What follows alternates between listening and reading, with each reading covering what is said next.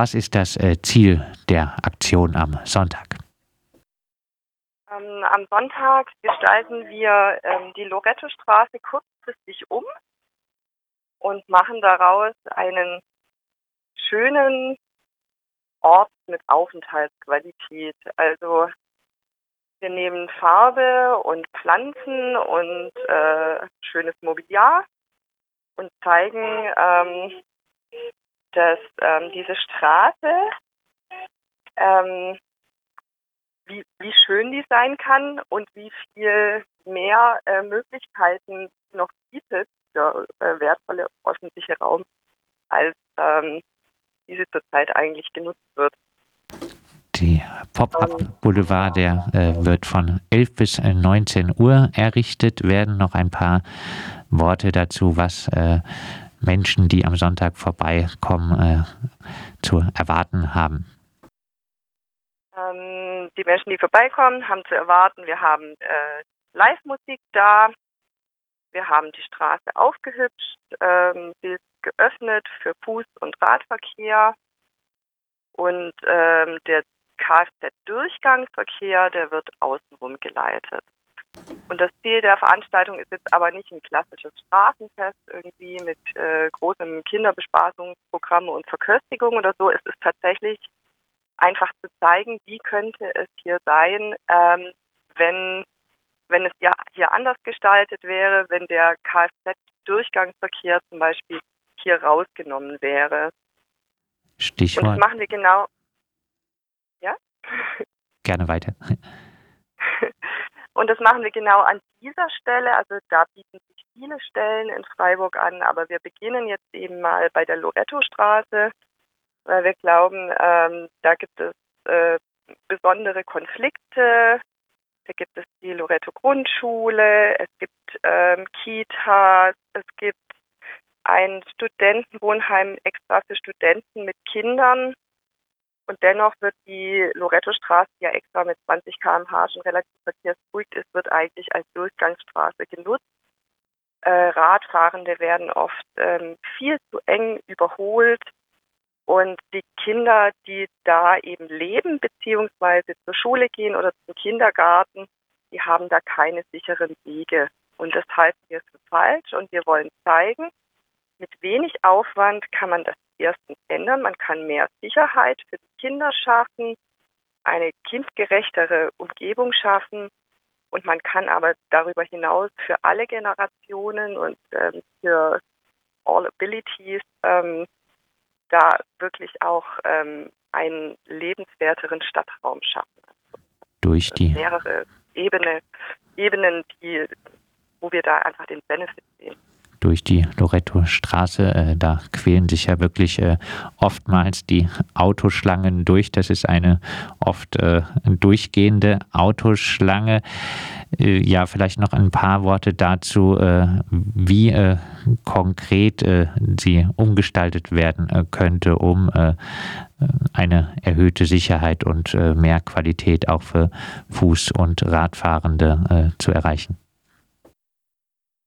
Ähm, also unserer Meinung nach wäre das Beste, wenn äh, die da dieses ganze Quartier zu einem Superblock oder Compartment, das gibt eben da verschiedene Ausdrücke dafür werden würde, also zu, zu einem Quartier, wo man zwar reinfahren kann, aber nicht durchfahren kann. Also dann hat man nach wie vor den Ziel- und Quellverkehr, wenn da irgendwie jemand äh, rein muss mit dem Kaster, dann kann er das machen, aber er kann es bald nicht mehr als Abkürzung nutzen. Dafür würde man dann eben zum Beispiel einfach ähm, Poller oder Bäume oder was auch immer ähm, an bestimmten Stellen hinstellen und ein Einbahnstraßensystem, was aber nicht nur Nord-Süd oder ähm, Ost-West ist, sondern ähm, ähm, ein bisschen komplexer schaffen, sodass man eben zum Beispiel von Süd reinfahren kann, dann muss man aber von Süd auch nach Süd auch wieder rausfahren. Ähm, solche Vorbilder gibt es weltweit, kommt aus den Niederlanden ursprünglich, dieses Prinzip.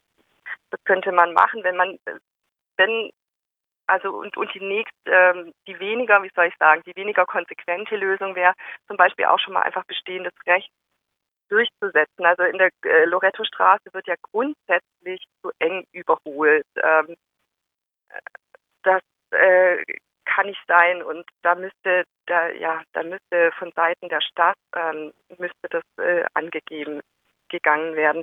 Oder was man machen könnte für die Schulkinder was auch quasi erstmal niedrigschwelliger wäre ähm, wäre dass man Schulstraßen einrichtet. Das heißt also morgens vor der Schule eine halbe Stunde und äh, und äh, mittags nach ähm, Schulschluss den Verkehr umzuleiten und ähm, die Loreto-Straße für Kfz zu sperren solche, ähm, solche Versuche gibt es auch äh, in anderen Ländern.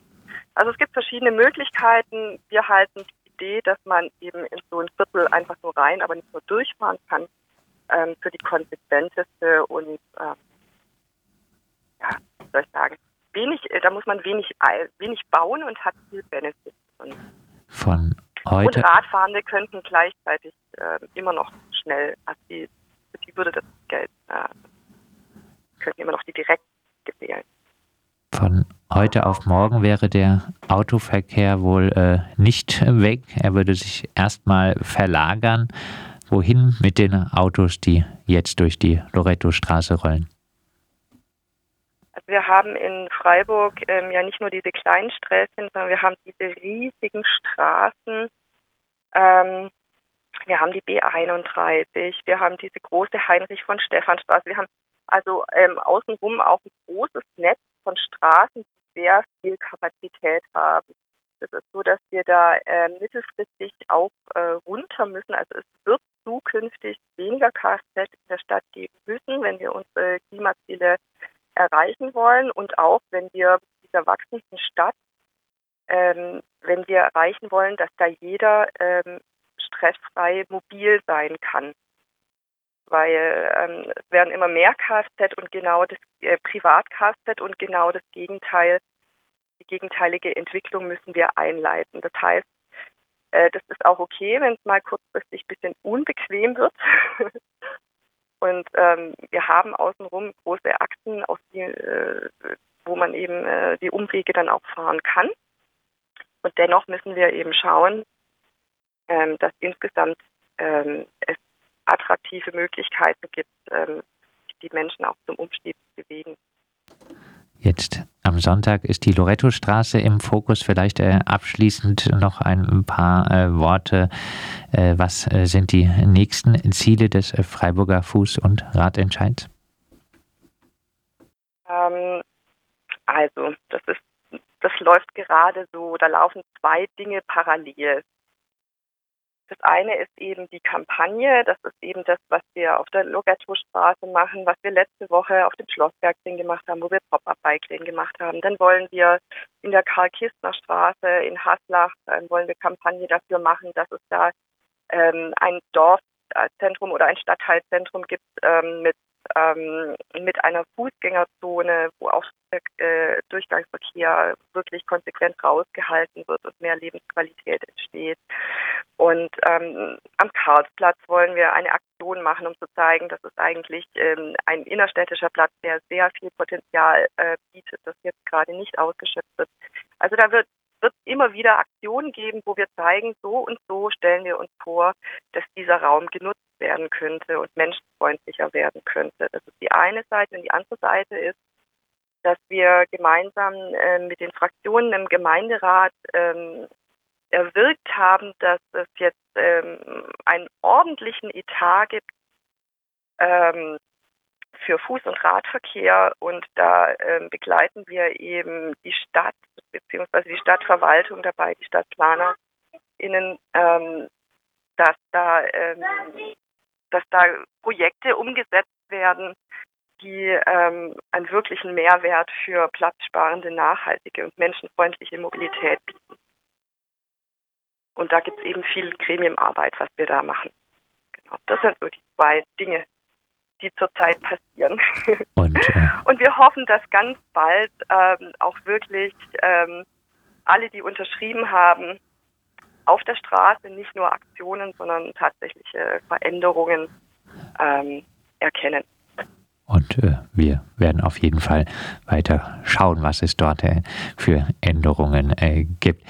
Am Sonntag wird äh, die Loretto-Straße zwischen Schwimmbad und Goethe-Straße zum Pop-up-Boulevard von 11 äh, bis äh, zum Abend von 11 bis 19 Uhr und äh, wir haben über äh, die Aktion mit Ingrid Marienthal vom Freiburger Fuß- und Radentscheid gesprochen.